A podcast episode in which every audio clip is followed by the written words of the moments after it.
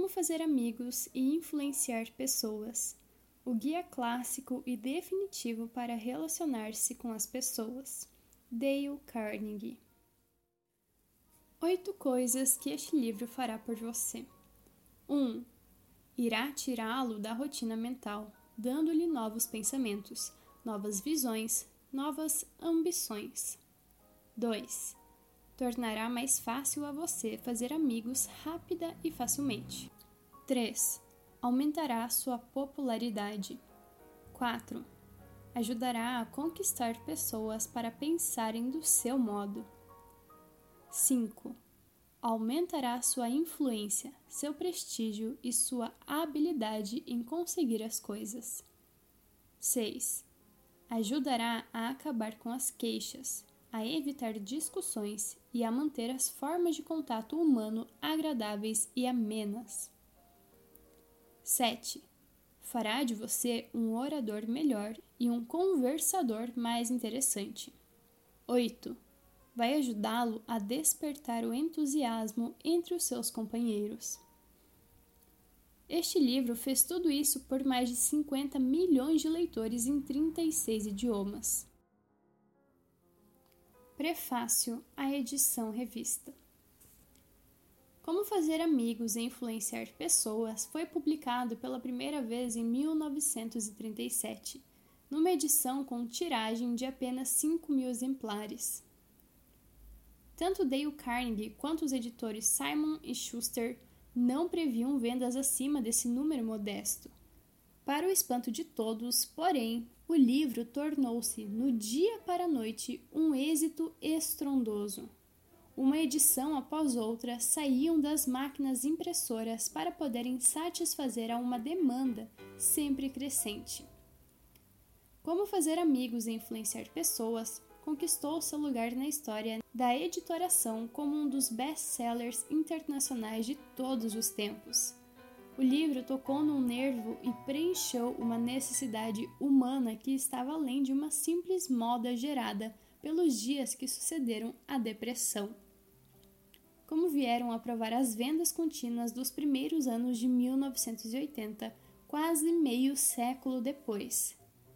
Dale Carnegie costumava dizer que fácil era ganhar meio milhão de dólares, mas difícil era escrever uma frase em inglês.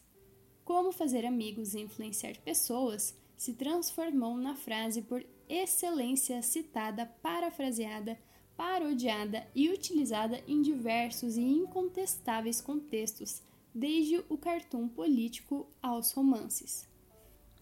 O livro chegou a ser traduzido para quase todos os idiomas conhecidos.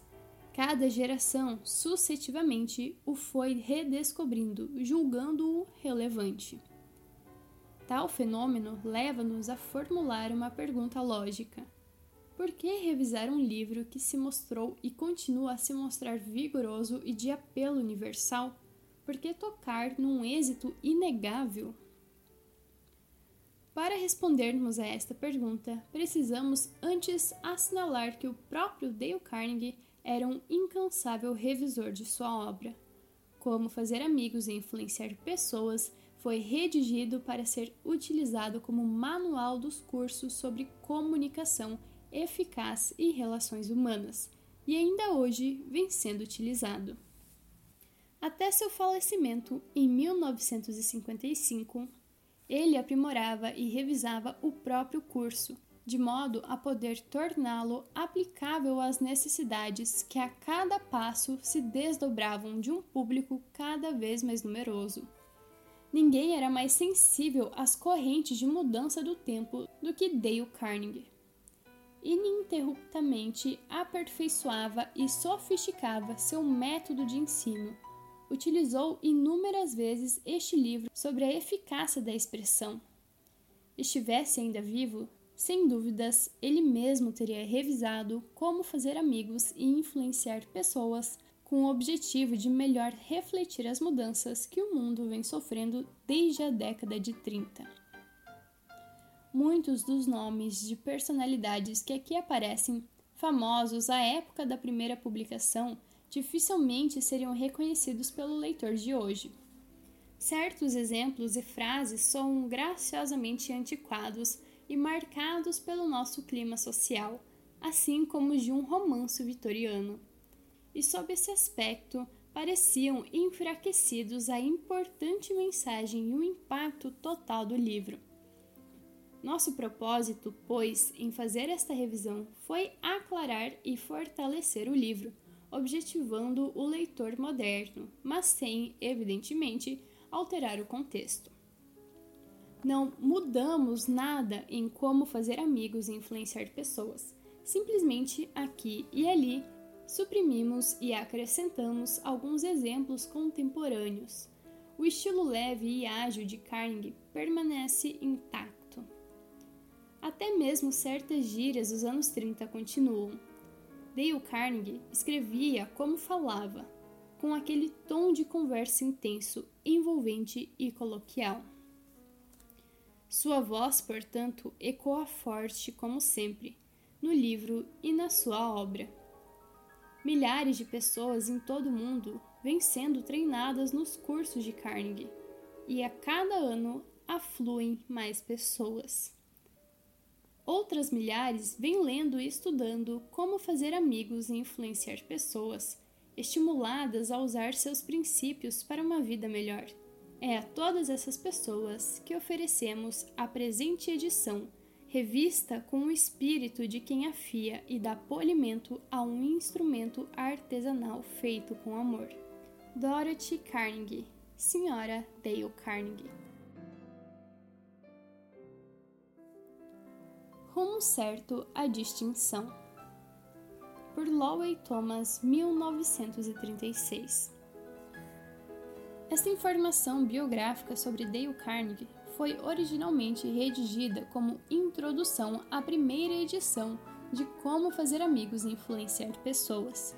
É reproduzida aqui para dar aos leitores mais informação sobre a experiência de Dale Carnegie.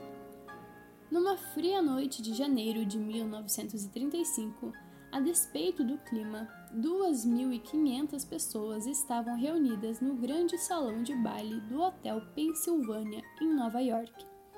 Às sete e meia já não havia mais uma cadeira vazia.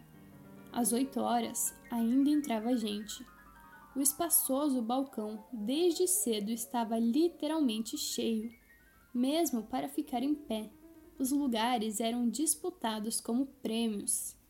Centenas de pessoas, depois de um dia cheio de atividades nos negócios, ficaram em pé durante uma hora e meia nessa noite. E para que isso? Para assistir a quê? Um desfile de moda? Uma dessas corridas de bicicletas que duram seis dias ou uma apresentação de Clark Gable em pessoa? Nada disso. Toda essa gente havia sido atraída por um simples anúncio de jornal nas duas noites anteriores, quando compraram o New York Sun, depararam com um anúncio de página inteira. Aprenda a falar eficazmente. Prepare-se para dirigir. Nada de novo? Sim, mas acreditem ou não, na mais sofisticada terra do mundo, durante o período da crise, com 20% da sua população recebendo auxílio dos cofres públicos, 2.500 pessoas deixaram seus lares e correram para o Hotel Pensilvânia, atendendo ao convite do anúncio. As pessoas que atenderam ao convite eram da mais alta camada econômica, dirigentes, empregadores e profissionais. Mulheres e homens compareceram para ouvir a abertura de um curso ultramoderno e ultra prático sobre como falar em público e influenciar pessoas no mundo dos negócios. Curso dado pelo Instituto Dale Carnegie de Fala Eficaz e Relações Humanas. Por que se achavam lá estes 2.500 homens e mulheres? Tornava-se necessário mais educação devido à crise? Aparentemente não pois tais cursos já eram dados em casas cheias na cidade de Nova York nos últimos 24 anos. Durante esse tempo, mais de 15 mil profissionais e homens de negócios foram treinados por Dale Carnegie. Mesmo as grandes ascéticas e as conservadoras organizações, tiveram esse treinamento realizado dentro dos seus próprios escritórios em benefício dos seus funcionários e diretores.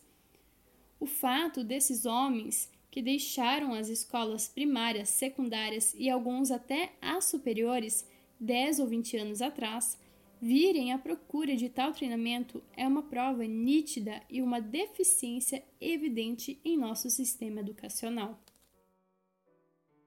O que desejam os adultos aprender realmente? Eis uma pergunta de importância tão grande que, para responder a ela, a Universidade de Chicago, a Associação Americana para a Educação dos Adultos e as escolas de ACM realizaram um estudo durante dois anos. Esse estudo revelou que o primeiro interesse de um adulto é a saúde, também demonstrou que o segundo interesse reside no desenvolvimento de sua habilidade nas relações humanas. Os adultos querem aprender a técnica para prosperar e para influenciar pessoas. Não desejam ser oradoras populares e não querem, sobretudo, ouvir palestras de alto nível sobre psicologia. Querem apenas sugestões que possam empregar imediatamente nos contatos comerciais, sociais e no lar. Eis o que os adultos desejavam aprender. Concordam? Está bem, disseram os encarregados do estudo. Se é isso que desejam, é o que terão. Buscando um livro didático que pudesse auxiliar os adultos na solução dos problemas diários em seu convívio humano, viram que tal livro jamais fora escrito. Eis um fato curiosíssimo. O grego, o latim e as altas matemáticas têm sido motivo por centenas de anos de livros e mais livros. Temas que a média dos indivíduos não dispensa muita atenção, mas um assunto sobre o qual há uma sede de aprendizagem, uma verdadeira necessidade por orientação e ajuda. Nada. Esse fato explica facilmente a razão por que 2.500 adultos se comprimiam no grande salão de baile do Hotel Pensilvânia, atendendo apenas a um simples anúncio de jornal. Aí, aparentemente, oferecia-se o que há muito eles buscavam. Crentes de que o conhecimento por si só seria o abre-te para as compensações financeiras e profissionais. Queimaram as pestanas no passado debruçavam-se exaustivamente sobre os livros das diversas escolas que haviam frequentado. Dentro de poucos anos, porém, o contato rude e atordoante dos negócios deu-lhes a experiência necessária para desfazerem essa ilusão. Viram no contato cotidiano alguns dos maiores êxitos no campo comercial serem conseguidos por homens que possuíam, além dos conhecimentos, habilidades para falar bem, para convencer os outros do seu modo de pensar e para vender eles próprios suas ideias. Cedo descobriram que, para quem aspira a usar o cap de comandante e dirigir a nau dos negócios, personalidade e habilidade no falar são mais importantes que o conhecimento dos verbos latinos ou um diploma da Harvard. O anúncio do The New York Sun prometia uma reunião muito interessante no Hotel Pensilvânia. E foi. 18 antigos alunos foram alinhados diante do alto-falante e a 15 deles foram dados precisamente 75 segundos a cada um para que narrassem suas histórias. Passados 75 segundos de conversação, o gongo soava e o presidente dizia: Tempo, vem o orador seguinte. A reunião teve uma movimentação rápida, assemelhando-se à passagem de uma manada de touros por uma planície. Os espectadores permaneceram durante uma hora e meia atentos aos relatos feitos. Os oradores apresentados constituíam bem uma sensação completa da vida comercial americana.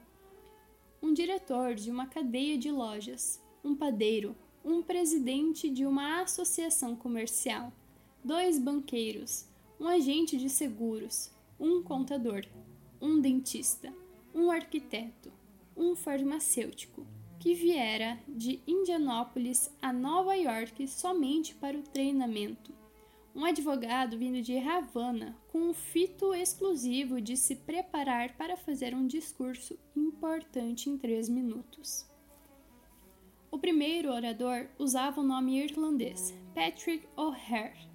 Nasceu na Irlanda, esteve na escola apenas durante quatro anos, emigrou para a América do Norte onde trabalhou como mecânico e depois como motorista. Aos 40 anos, sua família foi crescendo e na mesma proporção às suas necessidades financeiras. Experimentou ser vendedor de caminhão, sofrendo de terrível complexo de inferioridade que o consumia em sua própria apreciação antes de conseguir a coragem necessária para empurrar a porta do escritório onde ia pedir emprego como vendedor, teve que andar para cima e para baixo na calçada, uma meia dúzia de vezes. Estava tão desanimado como vendedor que já pensava em retornar ao trabalho manual numa oficina mecânica, quando recebeu uma carta convidando-o para uma reunião do Instituto Dale Carnegie.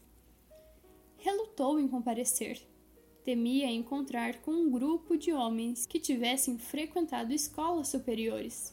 Sentia-se fora do seu meio. Uma frase de sua esposa aflita o fez mudar de ideia. Pat, isso pode trazer-lhe alguma melhora. Deus sabe que você necessita. Finalmente, dirigiu-se para o local da reunião e só depois de cinco minutos de hesitação conseguiu a coragem necessária para entrar na sala. As primeiras poucas vezes que tentou falar, ficou completamente aturdido pelo receio. Com o decorrer do tempo, perdeu todo o medo e logo passou a sentir até prazer quando se apresentava uma oportunidade para falar, principalmente se isso acontecia perante um público grande. Foi-se também o medo que tinha das pessoas e de seus superiores. Apresentou-lhes suas ideias e em breve estava se destacando dentro do departamento de vendas. Tornou-se um membro valioso e querido da companhia. Esta noite, no Hotel Pensilvânia, Patrick O'Hare, de pé na frente de 2.500 pessoas, falou com brilhantismo, conseguindo interessar todo o auditório, misturando sempre um pouco de humor que provocou ondas de risos na assistência enquanto narrava a história de suas dificuldades. Poucos oradores profissionais poderiam igualá-lo. O orador que se seguiu, Godfrey Meyer, era um banqueiro de cabeça grisalha e pai de 11 filhos. A primeira vez que tentou falar na classe, ficou inibido totalmente mudo. Seu cérebro recusou-se a funcionar. Sua história é uma demonstração cabal de como a direção gravita em torno de um homem que sabe expressar-se bem. Trabalha em Wall Street e por 25 anos morou em Clifton, Nova Jersey. Durante esse tempo, nunca tomou parte ativa nos negócios da sua comunidade e conhecia cerca de 500 pessoas pouco depois de matricular-se no curso Carnegie, recebeu o aviso para pagamento de imposto. Ficou furioso, pois o julgara abusivo. Sempre costumava, ao chegar em casa, sentar-se e fumar, ou então fazer os seus galos brigarem com os dois vizinhos. Mas em vez disso, nessa noite, pôs o chapéu, rumou para uma reunião na cidade e resolveu expressar em público as suas queixas. Depois de ouvirem o seu desabafo de indignação, os cidadãos de Clifton, Nova Jersey, resolveram fazê-lo candidato ao conselho da cidade. E assim, ele passou semanas de reunião em reunião denunciando os gastos e as extravagâncias de sua comunidade. Havia 96 candidatos em campo quando os votos foram contados, o nome de Godfrey Meyer estava em primeiro lugar. Numa noite, tornara-se uma figura popular entre 42 mil habitantes de municipalidade. Como resultado de seus discursos, fizera 80 vezes mais amigos em seis semanas do que havia conseguido nos 25 anos anteriores. E o seu salário como conselheiro significava que conseguira um retorno de mil por cento ao ano sobre seus investimentos no curso de Carnegie. O chefe de uma grande associação nacional de fabricantes de alimentos foi o terceiro orador. Descreveu as suas dificuldades cada vez que era obrigado a levantar-se diante do conselho de diretores da organização e expor suas ideias durante uma reunião.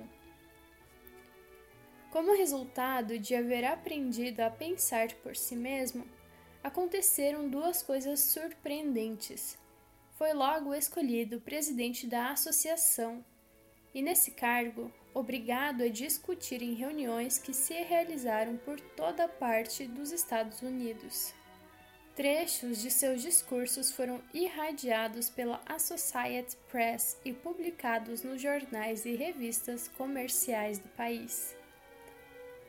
Em dois anos, depois de aprender a expressar-se, conseguiu mais publicidade gratuita para sua companhia e seus produtos do que quando gastava mais de um quarto de milhão de dólares em anúncios. O orador confessou que, por vezes, antigamente, tinha receio de telefonar para alguns dos mais importantes comerciantes em Manhattan e convidá-los para almoçar com ele. Mas, devido ao prestígio que os discursos lhe deram, Hoje, esses homens telefonam convidando-o para almoçar e pedem desculpas por estarem tomando seu tempo. A facilidade de expressão é meio caminho andado para se sobressair. Põe um indivíduo em foco, eleva seus ombros e sua cabeça acima da multidão. E o homem que sabe falar bem consegue, em geral, ainda mais crédito do que realmente possui. Um movimento pró-educação dos adultos invadia toda a nação. E a força mais espetacular naquele movimento foi Dale Carnegie, o homem que no mundo ouviu e criticou discursos de adultos mais que outro qualquer. Segundo Ripley, numa de suas caricaturas sobre coisas incríveis, Carnegie criticou 150 mil discursos.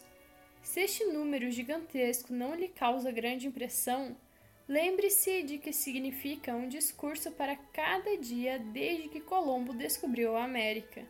Ou, esclarecendo com outras palavras, se cada homem que falou diante de Carnegie gastou apenas três minutos e se a apresentação dos oradores se fez sem interrupção, Dale Carnegie terá levado um ano inteiro, noite e dia, escutando discursos de adultos.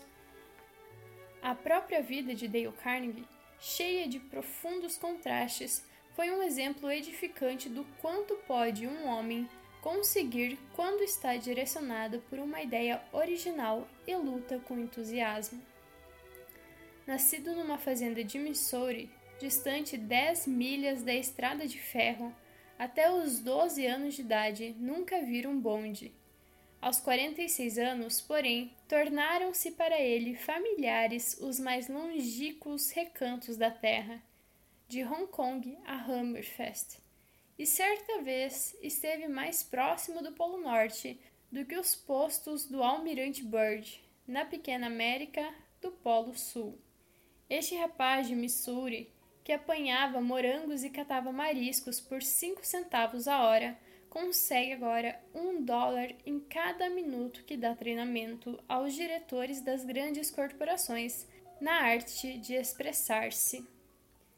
Este rapaz, que foi cowboy e que tangeu gado e saltou cercas na ocidental Dakota do Sul, mais tarde foi a Londres e teve sob suas ordens todas as apresentações de Sua Alteza Real o príncipe de Gales.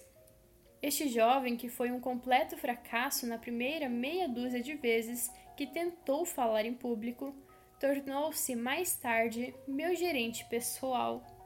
Grande parte de meus sucessos devo ao ensinamento de Dale Carnegie. Carnegie teve de enfrentar séria luta para educar-se, pois a má sorte que sempre batia à porta da velha fazenda de Missouri, obrigando a mudanças inesperadas, dificultava muito.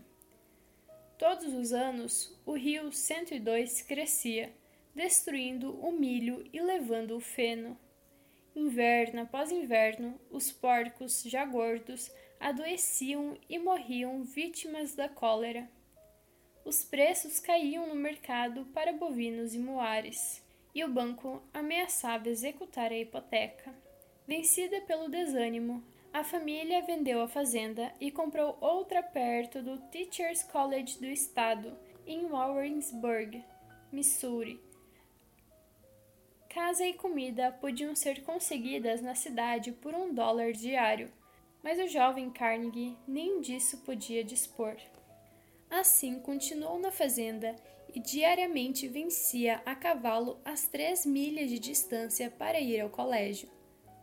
Em casa, ordenhava as vacas, rachava lenha, dava alimento aos porcos e estudava verbos latinos à luz de um candeeiro de querosene até que os olhos ficassem pesados e começavam a cochilar. Quando ia deitar-se à meia-noite, colocava o despertador para as três da madrugada. Seu pai criava porcos de raça, e era perigoso, durante as noites mais frias do inverno, deixar que os porquinhos mais novos se resfriassem, pois morreriam todos. Por isso, eram postos numa cesta cobertos com um saco grosso e colocados perto do fogão.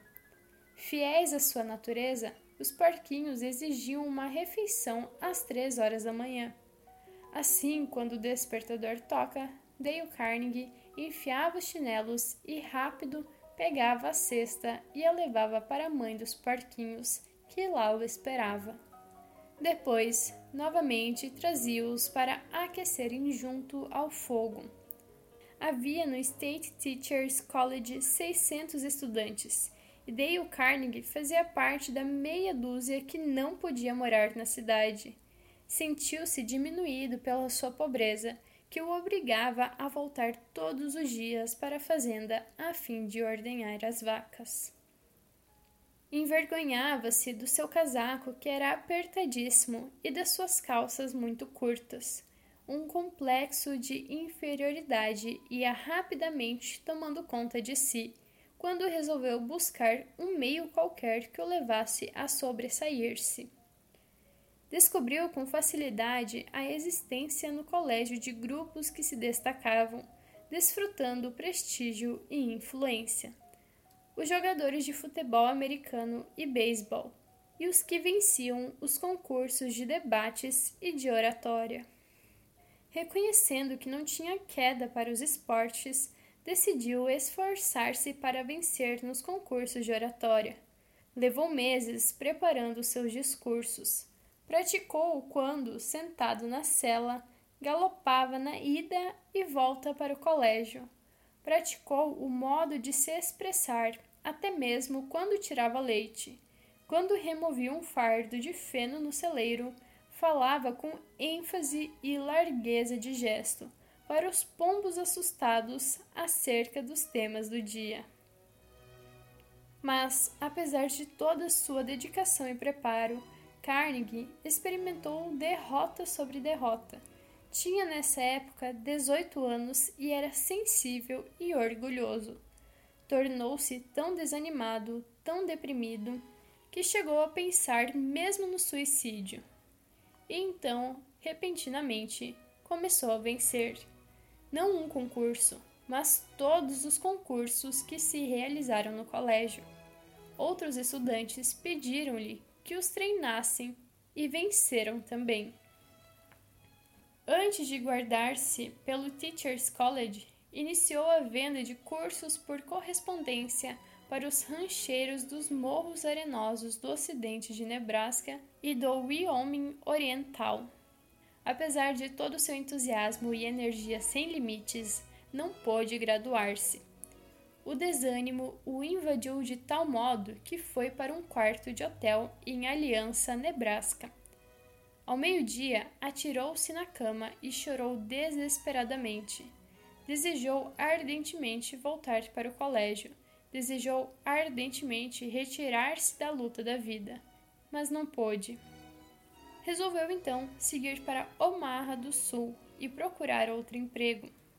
Não tendo dinheiro suficiente para comprar uma passagem, viajou num trem de carga, servindo alimento e água em dois carros de cavalos brávios, em troca da licença para viajar.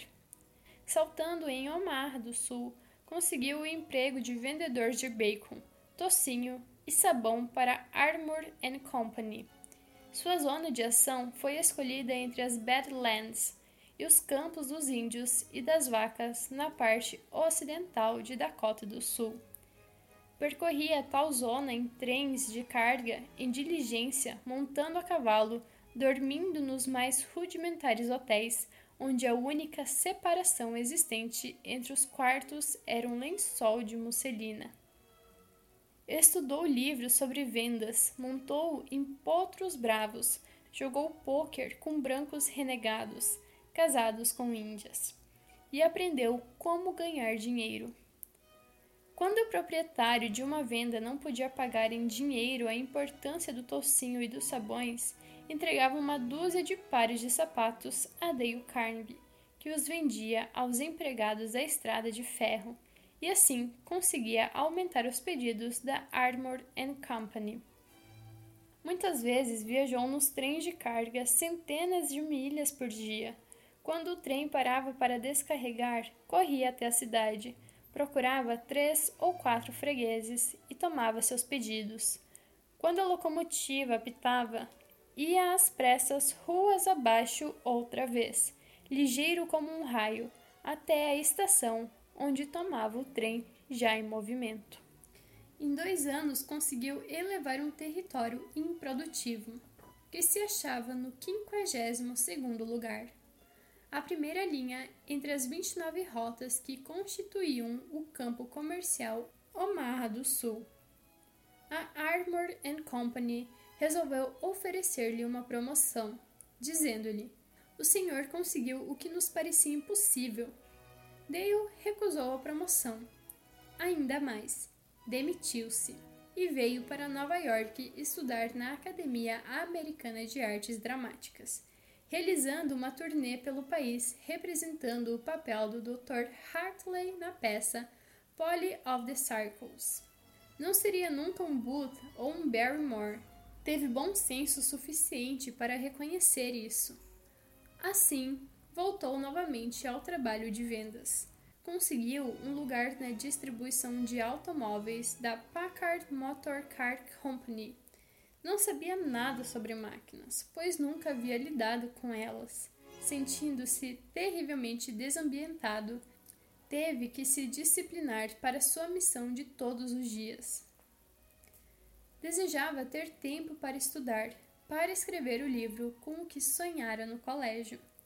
Resolveu demitir-se. Passaria os dias escrevendo novelas e contos e sustentaria-se ensinando numa escola noturna. Ensinar o quê? Quando olhou para trás e avaliou o trabalho colegial, viu que seu treino no expressar-se em público lhe dera muito mais confiança, coragem, equilíbrio e habilidade para lidar com as pessoas no comércio do que todos os cursos juntos recebidos na sua vida escolar. Assim, dirigiu-se à escola de ACM em Nova York pedindo uma oportunidade para dirigir cursos na arte de expressar-se destinados a homens de negócios. Que transformar negociantes em oradores? Absurdo, eles sabiam. Haviam tentado tais cursos e os mesmos constituíam verdadeiros fracassos. Não quiseram pagar-lhe o salário de dois dólares por noite. Concordou em ministrar os cursos na base de comissões tirando uma porcentagem dos lucros. Se houvesse lucros, é claro.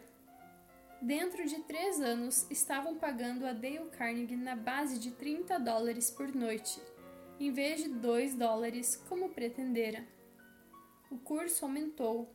Outras escolas da mesma organização, em cidades diferentes, tiveram notícias do acontecimento.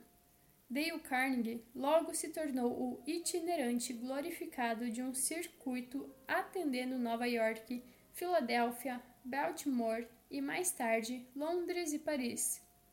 Todos os livros didáticos eram muito acadêmicos e muito pouco práticos para os comerciantes que enchiam os seus cursos.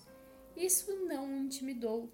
Sentou-se, escreveu um livro intitulado Public Speaking and Influencing Men in Business. Hoje, o livro oficial em todas as escolas da ACM, bem como nas da Associação de Banqueiros Americanos e da National Credit Men's Association. Dale Carnegie garantia que qualquer homem pode falar quando está irritado.